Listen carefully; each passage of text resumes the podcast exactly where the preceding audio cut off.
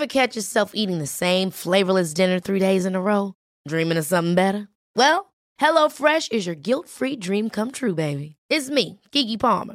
Let's wake up those taste buds with hot, juicy pecan-crusted chicken or garlic butter shrimp scampi. Mm.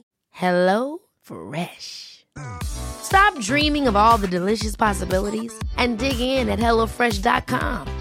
Let's get this dinner party started. A lot can happen in three years, like a chatbot may be your new best friend. But what won't change? Needing health insurance. United Healthcare Tri Term Medical Plans, underwritten by Golden Rule Insurance Company, offer flexible, budget friendly coverage that lasts nearly three years in some states. Learn more at uh1.com.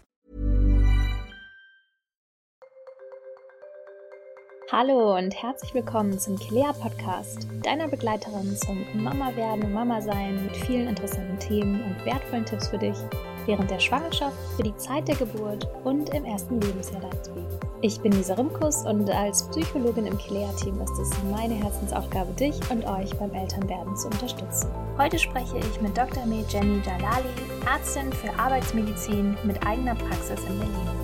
Wir gehen darauf ein, was der Mutterschutz überhaupt bedeutet, wann du am besten deine Schwangerschaft beim Arbeitgeber verkündigen solltest, welche Rechte du dann hast als Schwangere und welche Aufgaben oder Berufe du als Schwangere nicht ausführen darfst. Außerdem gehen wir darauf ein, was wichtig ist, vor der Elternzeit zu wissen und auch für die Rückkehr danach. Jetzt viel Spaß beim Zuhören. Schwanger am Arbeitsplatz? In dieser Folge erhältst du wichtige Hinweise, die relevant für dich sind, wenn du schwanger bist und auch arbeitest. Zu diesem Thema spreche ich heute mit Dr. Med Jenny Jalali, Fachärztin für Arbeitsmedizin mit eigener Praxis in Berlin. Hallo liebe Jenny, herzlich willkommen. Als du schwanger warst, warst du ja noch als Ärztin angestellt. Deswegen kennst du wahrscheinlich die Herausforderungen von Schwangerschaft und Arbeit sehr gut. Darüber hinaus warst du noch in einem medizinischen Bereich. Musstest du da eigentlich aufhören zu arbeiten wegen der Ansteckungsgefahr? Nicht sofort. Ähm, ich war ja damals als ähm, Ärztin im Krankenhaus angestellt und musste natürlich erstmal auf einige Tätigkeiten verzichten, wie zum Beispiel Blut abnehmen. Nachtdienste waren dann tabu, aber bestimmte andere Dinge wie Visiten, äh, administrative Tätigkeiten oder Patientenversorgung gingen natürlich zum Teil trotzdem noch. Tendenziell war aber doch die Arbeitsbelastung so hoch und äh, der Rückzugsraum oder Ruhemöglichkeiten waren einfach nicht gegeben, dass ich letztendlich doch freigestellt werden musste.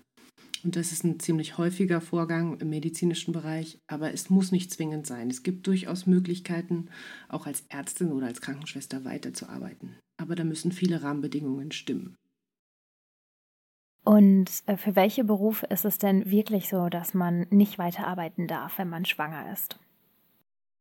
Es sind nicht unbedingt die ähm, konkreten Berufe, also man kann in fast jedem Beruf äh, schwanger weiterarbeiten, aber es sind bestimmte Tätigkeiten, die verboten sind oder nicht mehr gemacht werden sollten. Das sind zum einen Umgang mit biologischen Gefahrstoffen, besonders wenn sie hoch ansteckend sind. Ähm, auch andere Gefahrstoffe, mit denen man vielleicht im Forschungsbereich umgeht, ähm, die krebserzeugend, also kanzerogen sind oder die reizend oder sensibilisierend sind. Ähm, schweres Heben und Tragen ist natürlich tabu, genauso Akkord- und Schichtarbeit ähm, und überhaupt ähm, Umgang mit radioaktiver Strahlung und noch weiteren. Hm, ja, radioaktive Strahlung ist wahrscheinlich eh nicht so besonders gut, das abzukriegen. Es gibt natürlich noch strengere Grenzwerte im Bereich ähm, Mutterschutz. Und da gibt es dann eben Möglichkeiten, eine Pilotin weiterhin einzusetzen. Die darf dann vielleicht nicht mehr fliegen, aber noch auf dem Boden weiterarbeiten. Da gibt es ja auch Tätigkeiten. Oder eine Kita-Erzieherin, die nicht den ausreichenden Rödelnschutz hat, darf vielleicht noch in der Verwaltung weitermachen. Oder eine Forscherin kann ihre Doktorarbeit weiterschreiben, aber darf eben nicht mehr im Labor mit schädlichen Stoffen umgehen. Mhm. Und wenn man dann zum Beispiel nicht arbeiten darf, muss man sich dann krank schreiben lassen oder bekommt man automatisch ein Beschäftigungsverbot? Da gibt es tatsächlich sehr viel Verwirrung. Ähm, beide Sachen haben nichts miteinander zu tun und sind ganz unterschiedliche Verfahren. Also eine Krankschreibung ist eine äh, gynäkologische Entscheidung, die allein medizinische Ursachen hat. Und eine ähm, Freistellung hat ähm, Ursachen im beruflichen Hintergrund. Also da entscheidet der Arbeitgeber, sofern er keine Alternative anbieten kann, gemeinsam mit dem Arbeitsmediziner, ob ein Beschäftigungsverbot sinnvoller ist. Mhm. Gibt es da Vor- oder Nachteile für mich als Schwangere? Bei einer Freistellung äh, gibt es tatsächlich einige Vorteile, sowohl für die Schwangere als auch für den Arbeitgeber.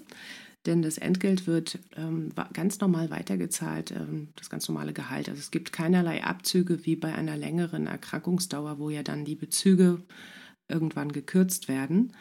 Und für den Arbeitgeber hat es den Vorteil, er kann ähm, für einen konkreten Zeitraum auch einen Ersatz einstellen, was bei einer Krankschreibung ja oft nicht geht. Gerade wenn die nur temporär ist, sind das ja wenige Wochen und es wird manchmal verlängert. Also ist es für den Arbeitgeber auch schwieriger abzuschätzen, ob das jetzt die ganze Schwangerschaft oder nur einen Teil betrifft.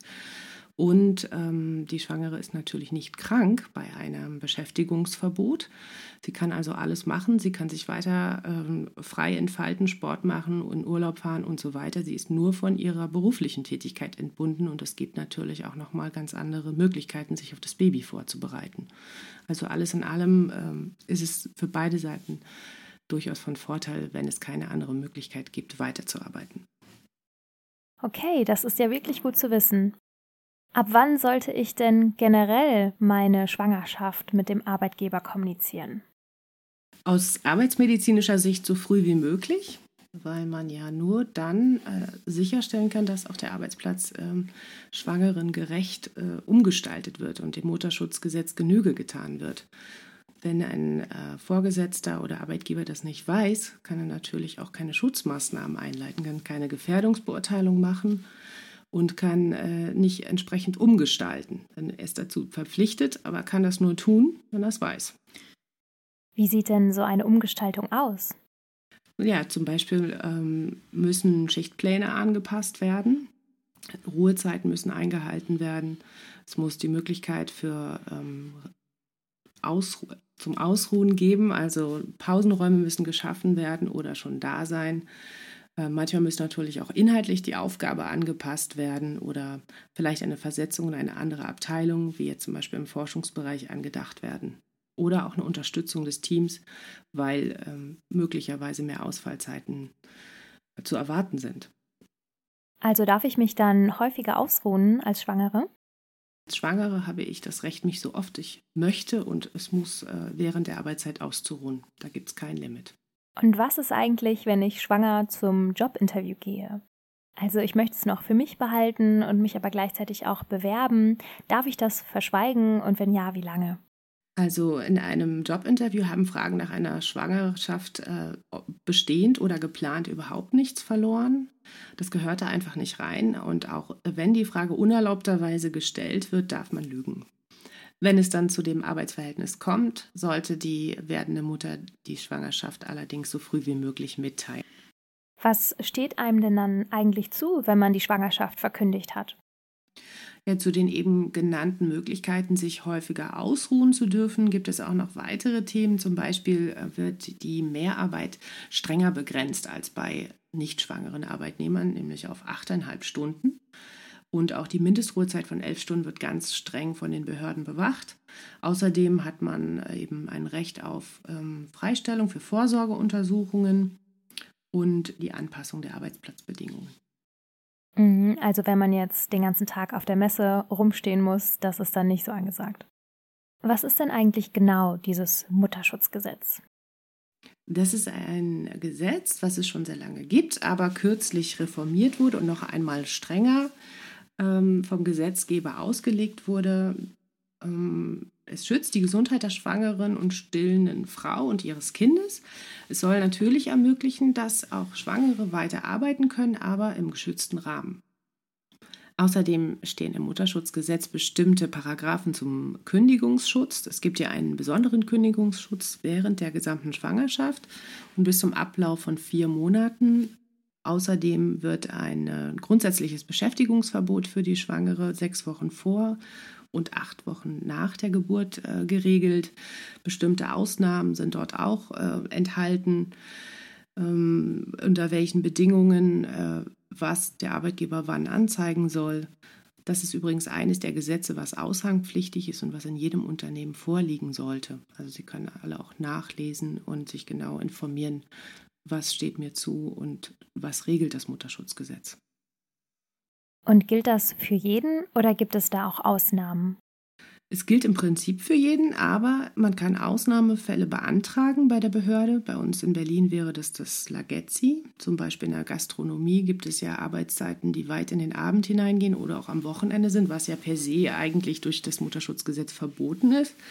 Aber wenn man einen gesonderten Antrag stellt und äh, es nichts, keine ärztlichen Gründe gibt, die dagegen sprechen und die Schwangere damit einverstanden ist, darf sie auch in Ausnahmefällen davon abweichen und zum Beispiel abends arbeiten. Aber Nachtarbeit nach 22 Uhr ist zum Beispiel immer grundsätzlich verboten. Da gibt es auch keine Ausnahmen. Von wann bis wann läuft denn eigentlich der Mutterschutz?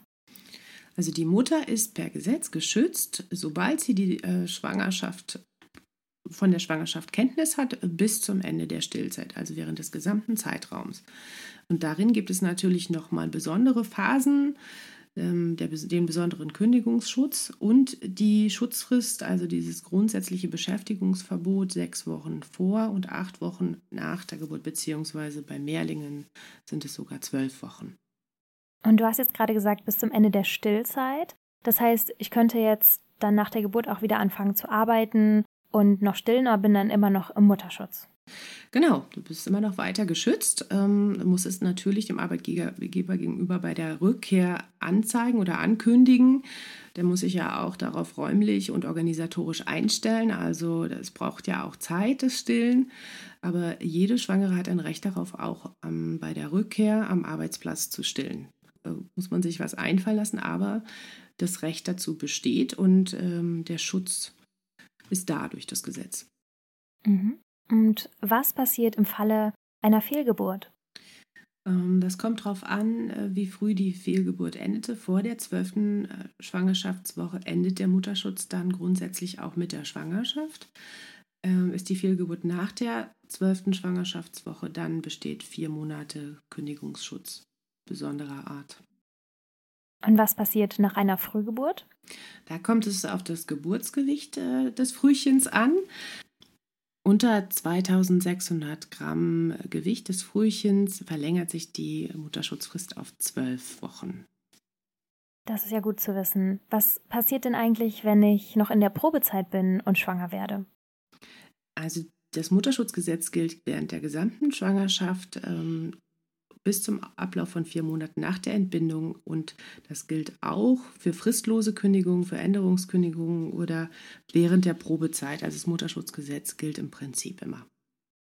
Hast du noch einen Tipp für die frühe Schwangerschaft am Arbeitsplatz? Da geht es einem ja manchmal nicht so gut, man ist sehr schlapp, aber man möchte es noch nicht kommunizieren. Was sind da deine Tipps?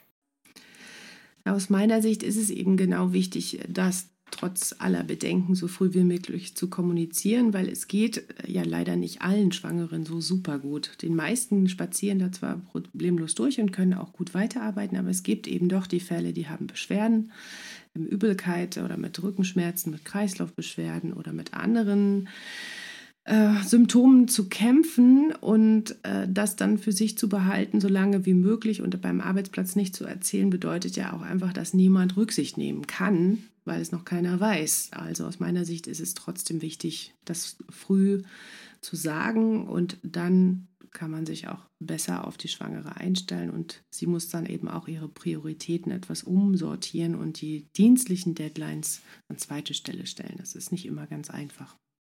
Also bevor ich es meiner liebsten Kollegin verkündige, sollte ich es meinem Arbeitgeber lieber anvertrauen. Streng gesehen ja. Und wenn sich jetzt der Stress am Arbeitsplatz nicht so wirklich reduzieren lässt, wie schlimm ist das denn? Wie, wie wirkt sich das aus auf Mutter und Kind? In Bezug auf den Arbeitsplatz lässt sich Stress natürlich nicht immer vermeiden, aber da gibt es ja auch den guten und also den Eustress und den Distress. Grundsätzlich können wir ja alle mit einer gewissen Portion Stress umgehen, aber wenn es überhand nimmt und es noch gleichzeitig eine Schwangere betrifft, dann äh, muss man ganz klar viel direkter kommunizieren und dann auch sagen, es wird zu viel. Äh, sonst ähm, ist es auch gar nicht möglich, vielleicht ähm, den Tag anders umzuorganisieren oder auch bestimmte Deadlines zu verschieben oder Unterstützung von Kollegen zu bekommen. Also da sollte und muss auch jede Mutter mutig genug sein zu sagen, ähm, jetzt ist es zu viel und äh, ich brauche hier Entlastung. Das steht ihr ja zu. Dafür gibt es ja das Mutterschutzgesetz. Mhm. Hast du da noch mehr Tipps für Stress am Arbeitsplatz oder Stressabbau? Ja, ganz grundsätzlich, nicht nur in der Schwangerschaft ist natürlich immer gut, achtsam mit sich umzugehen, auf Ernährung, Bewegung und Entspannung zu achten. Aber das gilt ganz besonders natürlich auch für schwangere Mitarbeiterinnen. Es gibt äh, vielleicht in dem einen oder anderen Unternehmen einen Yoga- oder einen Betriebssportraum, wo man sich mal ausstrecken kann oder vielleicht auch mal stretchen kann. Ähm, es gibt immer die Möglichkeiten, einen sogenannten schwangeren Ruheraum äh, aufzusuchen und sich dort mal hinzulegen, wenn es gerade nicht so gut läuft und sich einfach diese Pausen, die ihr ja auch zustehen, dann auch zu nehmen. Es ist natürlich nicht in jeder Firma vorhanden oder noch nicht vorhanden. Wenn das alles nicht möglich ist ähm, und nicht organisatorisch gemacht werden kann und es gar keine Möglichkeit für den Rückzug gibt, dann läuft es leider früher oder später auf eine Freistellung hinaus. Möglicherweise kann man auch noch ein Homeoffice diskutieren oder besprechen, aber das hängt vom jeweiligen Fall ab. Wie sieht es denn überhaupt mit der gesetzlichen Regelung zur Elternzeit aus? Und oh, es ist ein sehr weites Feld. Da empfehle ich äh, jeder werdenden Mutter, sich wirklich schon frühzeitig, schon während der Schwangerschaft mit diesen ganzen Anträgen zu beschäftigen. Da gibt es ja nicht nur das Elterngeld, sondern äh, auch verschiedene andere Töpfe, die man vorab beantragen kann und muss und sollte. Also wir haben zum einen mal den Mutterschutzlohn, das Mutterschaftsgeld und das Elterngeld. Da muss man sich im Detail wirklich nochmal mit den Anträgen beschäftigen. Und äh, für Versicherte der gesetzlichen Krankenkassen gibt es äh, ergänzend auch noch weitere Leistungen, nämlich die ärztliche Betreuung und die Hebammenhilfe in der Schwangerschaft, dann die Versorgung mit Arzneimittel, Verband, Heil- und Hilfsmitteln, dann die Unterstützung bei der Entbindung, bei der häuslichen Pflege und bei Mehrlingen sogar eine Haushaltshilfe. Ja, tatsächlich wirken sich ja auch gute gesetzliche Regelungen bei Mutterschutz und in der Elternzeit positiv auf die wirtschaftliche Situation eines Landes aus. In der Regel hat die soziale Absicherung junger Eltern einen positiven Effekt und die Frauenerwerbsquote ist in diesen Ländern höher. Und die Mutter- und Kindersterblichkeit ist vor allen Dingen auch geringer. Wie ist es denn eigentlich mit selbstständigen Schwangeren und Müttern? Greift da auch das Mutterschutzgesetz? Ja, leider greift das Mutterschutzgesetz nicht für alle Mütter. Auch die Selbstständigen ähm, ohne gesetzliche Krankenversicherung haben keinen gesetzlichen Anspruch und müssen sich selbst schützen. Aber es betrifft auch noch weitere Gruppen, wie zum Beispiel Entwicklungshelferinnen, Hausfrauen, Schülerinnen und Studentinnen, aber auch Beamtinnen. Die haben besondere beamtenrechtliche Regelungen. Also ganz allumfassend ist das Mutterschutzgesetz leider noch nicht und ganz besonders die Selbstständigen müssen dann sozusagen ihr eigener Arbeitgeber sein und die Schutzmaßnahmen besonders beachten. Einfach aus der Sicht dann einer Arbeitnehmerin vielleicht denken und sich die Pausen wirklich gönnen und nicht in Akkordarbeit ähm, ausarten und schnell noch ganz viele Projekte vorher abschließen wollen. Denn äh, auch eine Selbstständige ist dann eine werdende Mutter und äh, sollte sich schützen und sich auch die Ruhepausen gönnen. Mhm, da ist man also in der Selbstverantwortlichkeit. Es gibt aber auch manche Krankenkassen, die das anbieten für Selbstständige. Da muss man mal gucken, was die eigene Krankenkasse anbietet. Und die Künstlersozialkasse bietet ein Mutterschutzgeld an. Jenny, hast du noch ein paar Tipps für Hilfe in Notlagen? Wo kann man sich dahin wenden? Ja, es gibt eine Stiftung, äh, die heißt Mutter und Kind, der Schutz des ungeborenen Lebens. Ähm, das ist eine Bundesstiftung, die unbürokratisch hilft, wenn äh, sich eine werdende Mutter in einer akuten Notsituation befindet und die eben genannten Gelder alle nicht ausreichen oder zu spät beantragt wurden oder andere Situationen äh, eintreffen, die jetzt nicht zu einer, zum normalen Schwangerschafts- und Geburtsverlauf führen können. Also Stiftung Mutter und Kind heißt die? Genau. Und die kann zum Beispiel äh, bei der Erstausstattung helfen, bei der Weiterführung des Haushalts, kann auch für die Betreuung oder Mitbetreuung des Kleinkindes sorgen und bei Wohnung und Einrichtung und anderen Zuschüssen helfen. So, jetzt haben wir echt viele Sachen besprochen und wir wiederholen jetzt nochmal die wichtigsten Sachen, damit man sie sich gut merken kann. Also der erste Punkt ist tatsächlich die Schwangerschaft und den errechneten Geburtstermin mit dem Arbeitgeber so früh wie möglich zu teilen, damit diese Schutzmaßnahmen greifen können. Ist das so richtig? Ja, genau. Und eine Freistellung ist nicht das gleiche wie eine Krankschreibung. Die Entgeltfortzahlung äh, würde im Krankheitsfall ja normalerweise nach sechs Wochen enden. Danach gibt es Krankengeld und das ist weniger als das reguläre Gehalt. Bei einer Freistellung, die tätigkeitsbezogen ist, gibt es aber diese Einschränkung nicht. Also wird der Lohn in voller Höhe weitergezahlt. Die Schwangere ist lediglich von der Tätigkeit entbunden, aber nicht krank. Und als letzten Punkt ein arbeitszeitlicher Gesundheitsschutz schützt vor körperlichen Überforderungen, vom Erschöpfungszustand und psychischen Belastungen. Wenn du irgendwelche Unklarheiten oder Fragen haben solltest, dann bezieh gerne deinen Arbeitsmediziner oder deinen Betriebsarzt mit ein, genauso den Vorgesetzten, aber es können auch die Gewerbeaufsichtsämter helfen äh, und da weiter beraten. Also, du stehst als Schwangere, wenn du Arbeitnehmerin bist, unter einem besonderen Schutz und es ist wirklich eine gesellschaftliche Errungenschaft, dass diese besondere Zeit zu keinem beruflichen Nachteil der werdenden Mutter werden darf. Ich danke dir herzlich, Jenny, für deine Tipps und deine Expertise. Vielen Dank, dass du da warst. Vielen Dank für die Einladung. Das war eine neue Folge des Quer Podcasts, deine Begleiterin während der Schwangerschaft, zur Geburt und im ersten Lebensjahr deines Babys. Es ist so schön, dass wir dich hier begleiten dürfen und wir freuen uns sehr, wenn du uns weiterempfiehlst. Diesen Podcast und viele weitere Videos, Audios, Artikel und Checklisten findest du auch in unserem Kilea Geburtsvorbereitungskurs. Das ist ein Online-Kurs, der dich Modul für Modul auf deine Geburt und die Zeit danach mit Baby vorbereitet. Als Alternative zu einem Wochenend-Workshop kannst du hier in deiner eigenen Zeit Thema für Thema verinnerlichen und auch wenn das Baby schon da ist, nochmal nachlesen, Tipps bekommen für deine Anträge und dich rundum gut vorbereitet fühlen. Das Tolle ist, dass der Kurs von vielen Krankenkassen in Deutschland zu 100% erstattet wird. Also schau gerne in die Kelea App. Wahrscheinlich ist deine Krankenkasse dabei und du kannst direkt Zugriff bekommen. Wir grüßen dich herzlich, deine Lisa und das gesamte Kelea-Team.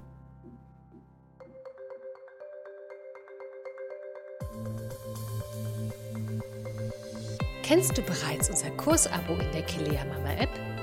Damit bekommst du Zugriff auf nahezu alle aktuellen und kommenden Kurse für die Zeit nach der Geburt. Von Wochenbett über Stillstart und Babyschlaf bis hin zur Achtsamkeit und bedürfnisorientierter Erziehung ist alles mit dabei, was du für einen grandiosen Start in euer neues Leben brauchst. Das Beste daran ist, bei Anmeldung bekommst du die ersten zwei Monate zum Preis von einem. Alle Themen, alle Expertinnen und alle Inhalte für das erste Jahr mit Baby findest du in deiner Kilea Mama App. Den Link zu deinem Kursabo findest du in den Show Notes. Für dich und dein Baby.